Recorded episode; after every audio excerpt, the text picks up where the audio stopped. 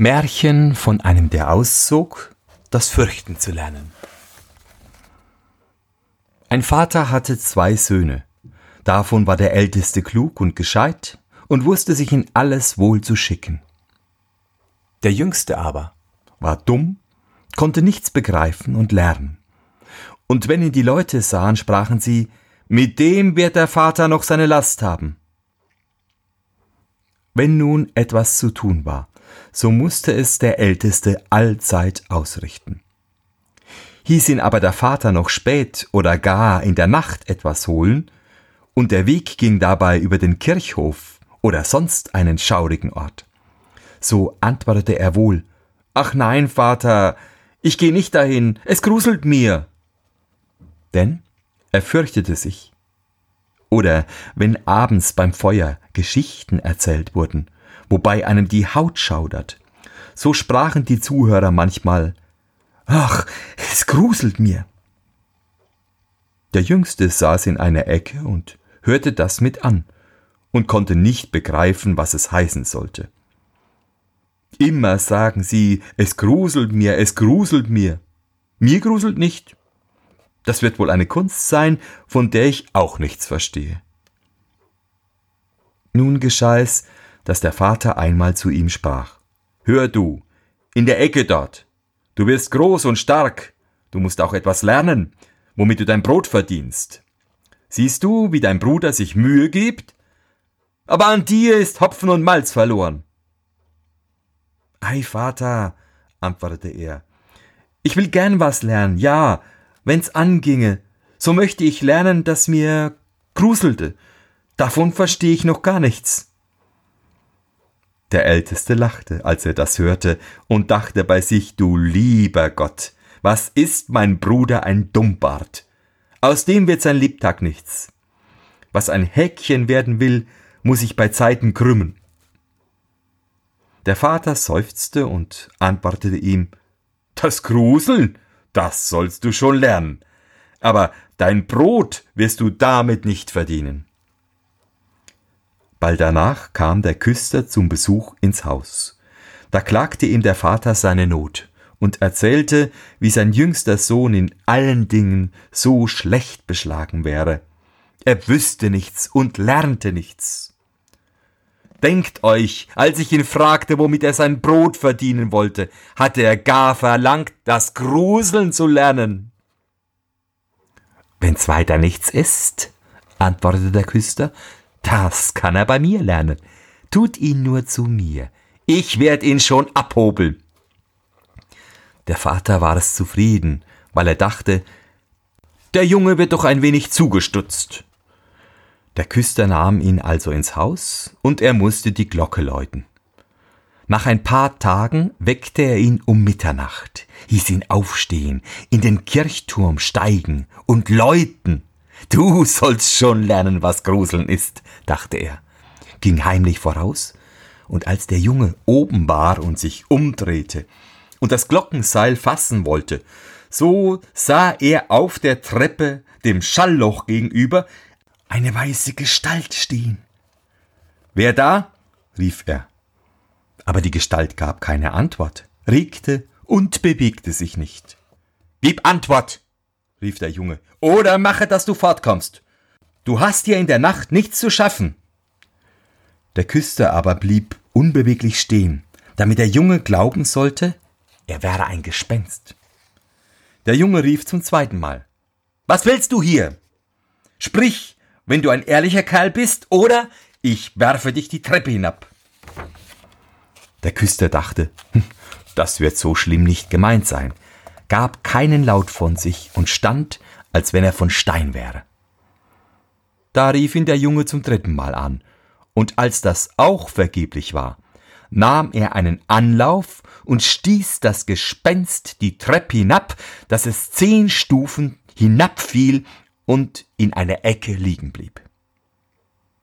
Darauf läutete er die Glocke, ging heim, legte sich, ohne ein Wort zu sagen, ins Bett und schlief fort. Die Küstersfrau wartete lange Zeit auf ihren Mann, aber er wollte nicht wiederkommen. Da ward ihr endlich Angst. Sie weckte den Jungen und fragte, Weißt du, wo mein Mann geblieben ist? Er ist vor dir auf den Turm gestiegen.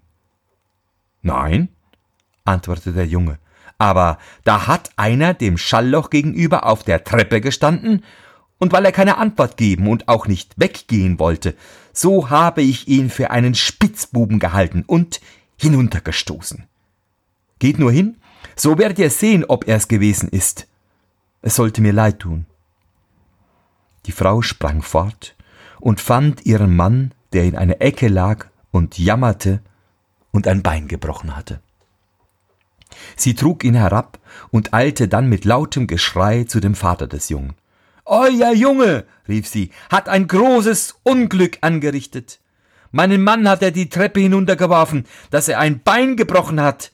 Schafft den Taugenichts aus unserem Haus. Der Vater erschrak, kam herbeigelaufen und schalt den Jungen aus. Was sind das für gottlose Streiche? Die muss dir der Böse gegeben haben. Vater, antwortete er, hört nur an, ich bin ganz unschuldig. Er stand da in der Nacht wie einer, der Böses im Sinne hat. Ich wusste nicht, wer's war, und habe ihn dreimal ermahnt, zu reden oder wegzugehen. Ach, sprach der Vater, mit dir erleb ich nur Unglück. Geh mir aus den Augen. Ich will dich nicht mehr ansehen. Ja, Vater, recht gerne. Wartet nur, bis der Tag ist. Da will ich ausgehen und das Gruseln lernen. So verstehe ich doch eine Kunst, die mich ernähren kann. Lerne, was du willst, sprach der Vater. Mir ist alles einerlei. Da hast du fünfzig Taler. Damit geh in die weite Welt und sage keinem Menschen, wo du herkommst und wer dein Vater ist. Denn ich muss mich deiner schämen. Ja, Vater, wie ihr es haben wollt. Wenn ihr nicht mehr verlangt, das kann ich leicht in Acht behalten. Als nun der Tag anbrach, steckte der Junge seine fünfzig Taler in die Tasche, ging hinaus auf die große Landstraße und sprach immer vor sich hin, wenn mir's nur gruselte, wenn mir's nur gruselte. Da kam ein Mann heran. Der hörte das Gespräch, das der Junge mit sich selber führte, und als sie ein Stück weiter waren, dass man den Galgen sehen konnte, sagte der Mann zu ihm, Siehst du, dort ist der Baum, wo Siebene mit des Seilers Tochter Hochzeit gehalten haben. Und jetzt das Fliegen lernen. Setz dich darunter und warte, bis die Nacht kommt, so wirst du schon das Gruseln lernen. Wenn weiter nichts dazugehört, antwortete der Junge, das ist leicht getan, Lerne ich aber so geschwind das Gruseln, so sollst du meine fünfzig Taler haben. Komm nur morgen früh wieder zu mir. Da ging der Junge zu dem Galgen, setzte sich darunter und wartete, bis der Abend kam. Und weil ihn fror, machte er sich ein Feuer an. Aber um Mitternacht ging der Wind so kalt, dass er trotz des Feuers nicht warm werden wollte. Und als der Wind die Gehängten gegeneinander stieß, dass sie sich hin und her bewegten. So dachte er, du frierst unten bei dem Feuer? Was mögen die da oben erst frieren und zappeln? Und weil er mitleidig war, legte er die Leiter an, stieg hinauf, knüpfte einen nach dem anderen los und holte sie alle siebene herab. Darauf schürte er das Feuer, blies es an und setzte sie ringsherum, dass sie sich wärmen sollten. Aber sie saßen da und regten sich nicht, und das Feuer ergriff ihre Kleider. Da sprach er, Nehmt euch in Acht, sonst häng ich euch wieder hinauf. Die Toten aber hörten nicht, schwiegen und ließen ihre Lumpen fortbrennen. Da ward er bös und sprach, Wenn ihr nicht Acht geben wollt, so kann ich euch nicht helfen. Ich will nicht mit euch verbrennen. Und hing sie nach der Reihe wieder hinauf. Nun setzte er sich zu seinem Feuer und schlief ein. Und am anderen Morgen, da kam der Mann zu ihm, wollte die fünfzig Taler haben und sprach, Nun, weißt du, was Gruseln ist? Nein, antwortete er. Woher sollte ich's wissen? Die da droben haben das Maul nicht aufgetan und waren so dumm, dass sie die paar Lappen, die sie am Leibe haben, brennen ließen. Da sah der Mann, dass er die 50 Taler heute nicht davontragen würde, ging fort und sprach, also so einer ist mir noch nicht vorgekommen. Der Junge ging auch seines Wegs und fing wieder an, vor sich hinzureden. Ach, wenn mir es nur gruselte, ach, wenn mir es nur gruselte. Das hörte ein Fuhrmann, der hinter ihm herschritt, und fragte, Wer bist du? Ich weiß nicht, antwortete der Junge. Der Fuhrmann fragte, Wo bist du her? Ich weiß nicht. Wer ist dein Vater? Das darf ich nicht sagen. Was brummst du beständig in den Bart hinein? Ei, antwortete der Junge, ich wollte, dass mir's gruselte, aber niemand kann mir's lehren. Lass dein dummes Geschwätz, sprach der Fuhrmann, komm, geh mit mir, ich will sehen, dass ich dich unterbringe. Der Junge ging mit dem Fuhrmann, und abends gelangten sie zu einem Wirtshaus, wo sie übernachten wollten. Da sprach er beim Eintritt in die Stube wieder ganz laut Wenn mir es nur gruselte, wenn mir es nur gruselte. Der Wirt, der das hörte, lachte und sprach Wenn dich danach lüstet, dazu sollte hier wohl Gelegenheit sein. Ach, schweig stille, sprach die Wirtsfrau. So mancher Vorwitzige hat schon sein Leben eingebüßt. Es wäre Jammer und Schade um die schönen Augen, wenn die das Tageslicht nicht wieder sehen sollten. Der Junge aber sagte, wenn's noch so schwer wäre, ich will's einmal lernen, deshalb bin ich hier ausgezogen. Er ließ dem Wirt keine Ruhe, bis dieser erzählte, nicht weit davon stände ein verwünschtes Schloss, wo einer wohl lernen könnte, was Gruseln wäre, wenn er nur drei Nächte darin wachen wollte. Der König hätte dem, der's wagen sollte, seine Tochter zur Frau versprochen, und die wäre die schönste Jungfrau, welche die Sonne beschien.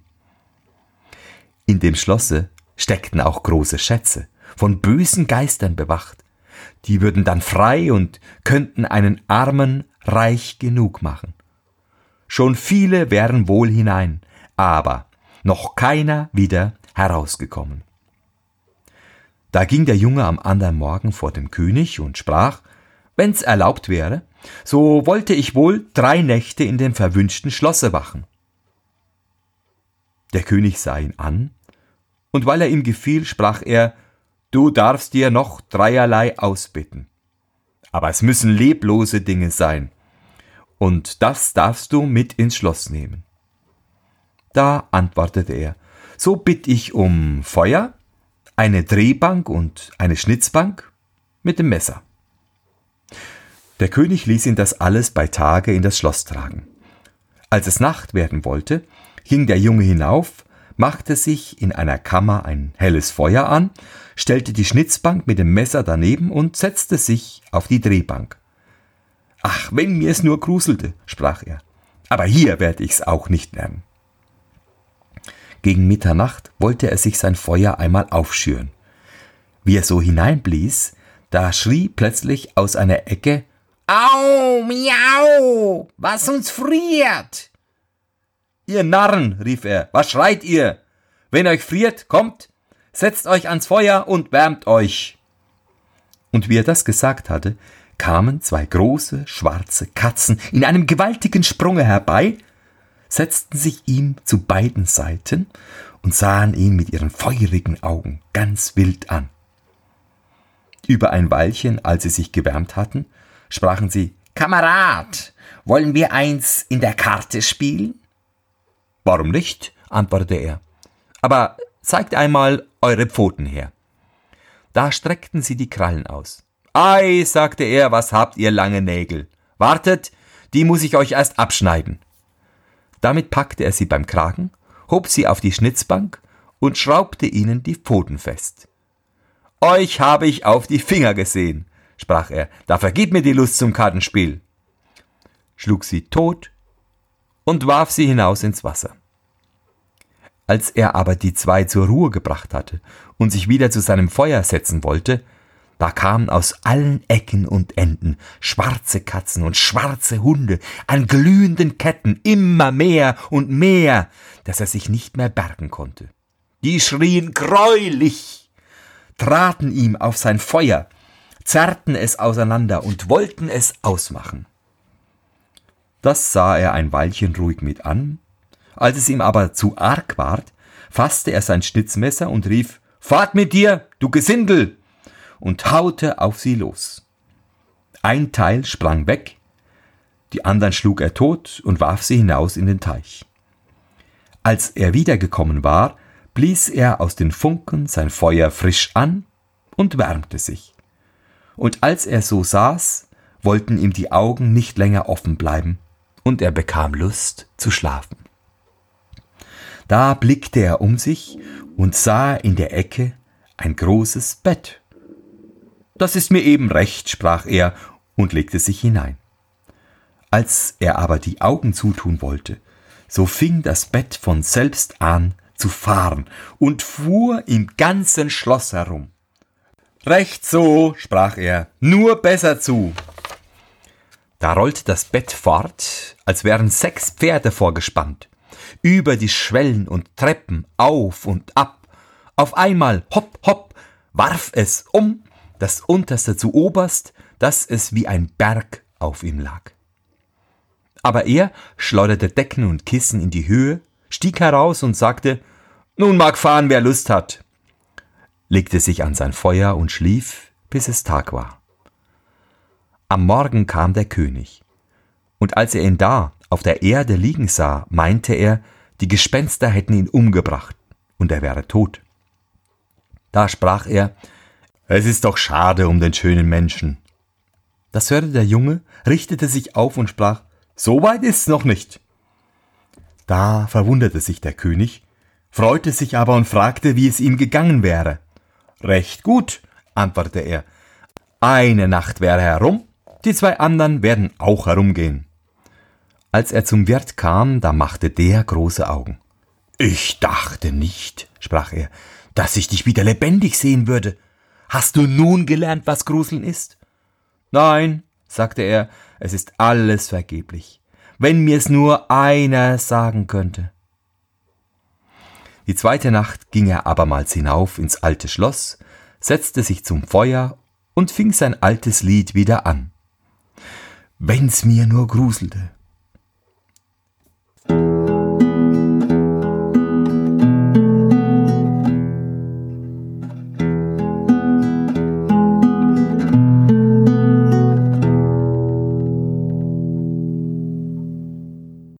Wie Mitternacht herankam, ließ sich ein Lärm und Gepolter hören. Erst sachte, dann immer stärker, dann war's ein bisschen still. Endlich kam mit lautem Geschrei ein halber Mensch den Schornstein herab und fiel vor ihm hin. He da, rief er, noch ein halber gehört dazu, das ist zu wenig. Da ging der Lärm von frischem an. Es tobte und heulte und fiel die andere Hälfte auch herab. Wart, sprach er, ich will dir erst das Feuer ein wenig anblasen. Wie er das getan hatte und sich wieder umsah, da waren die beiden Stücken zusammengefahren und saß da ein greulicher Mann auf seinem Platz. So haben wir nicht gewettet, sprach der Junge, die Bank ist mein. Der Mann wollte ihn wegdrängen, aber der Junge ließ sich's nicht gefallen, schob ihn mit Gewalt weg und setzte sich wieder auf seinen Platz. Da fielen noch mehr Männer herab, einer nach dem anderen. Die holten neun toten Beine und zwei toten Köpfe, setzten auf und spielten Kegel. Der Junge bekam auch Lust und fragte, Hört ihr, kann ich mit sein? Ja, wenn du Geld hast. Geld genug, antwortete er, aber eure Kugeln sind nicht recht rund. Da nahm er die Totenköpfe, setzte sie in die Drehbank und drehte sie rund. So, jetzt werden sie besser schüppeln, sprach er. Heida, nun geht's lustig! Er spielte mit und verlor etwas von seinem Geld. Als es aber zwölf schlug, war alles vor seinen Augen verschwunden. Er legte sich nieder und schlief ruhig ein. Am andern Morgen kam der König und wollte sich erkundigen. Wie ist dir's diesmal ergangen? fragte er. Ich habe gekegelt, antwortete er, und ein paar Heller verloren. Hat ihr denn nicht gegruselt? Ei was, sprach er, lustig habe ich mich gemacht, wenn ich nur wüsste, was Gruseln wäre. In der dritten Nacht setzte er sich wieder auf seine Bank und sprach ganz verdrießlich, wenn es mir nur gruselte. Als es spät ward, kamen sechs große Männer und brachten eine Totenlade hereingetragen. Da sprach er, Haha, das ist gewiss mein Vetterchen, das erst vor ein paar Tagen verstorben ist, winkte mit dem Finger und rief, Komm, Vetterchen, komm! Sie stellten den Sarg auf die Erde. Er aber ging hinzu und nahm den Deckel ab. Da lag ein toter Mann darin. Er fühlte ihm ans Gesicht, aber es war kalt wie Eis. Wart, sprach er, ich will dich ein bisschen wärmen, ging ans Feuer, wärmte seine Hand und legte sie ihm aufs Gesicht. Aber der Tote blieb kalt. Nun nahm er ihn heraus, setzte sich ans Feuer und legte ihn auf seinen Schoß und rieb ihm die Arme, damit das Blut wieder in Bewegung kommen sollte. Als auch das nichts helfen wollte, fiel ihm ein, wenn zwei zusammen im Bett liegen, so wärmen sie sich, brachte ihn ins Bett und deckte ihn zu und legte sich neben ihn. Über ein Weilchen ward auch der Tote warm und fing an, sich zu regen. Da sprach der Junge, Siehst du, Vetterchen, hätt ich dich nicht gewärmt. Der Tote aber hub an und rief, Jetzt will ich dich erwürgen. Was, sagte er, ist das mein Dank? Gleich sollst du wieder in deinen Sarg. Hub ihn auf, warf ihn hinein und machte den Deckel zu. Da kamen die sechs Männer und trugen ihn wieder fort. Es will mir nicht gruseln, sagte er, hier lern ich's mein Lebtag nicht. Da trat ein Mann herein, der war größer als alle anderen und sah fürchterlich aus. Er war aber alt und hatte einen langen weißen Bart. O du Wicht, rief er, nun sollst du bald lernen, was Gruseln ist. Denn du sollst sterben. Nicht so schnell, antwortete der Junge. Soll ich sterben? So muss ich auch dabei sein. Dich will ich schon packen, sprach der Unhold. Sachte, sachte, mach dich nicht so breit. So stark wie du bin ich auch und wohl noch stärker. Das wollen wir sehen, sprach der Alte. Bist du stärker als ich, so will ich dich gehen lassen. Komm, wir wollen's versuchen.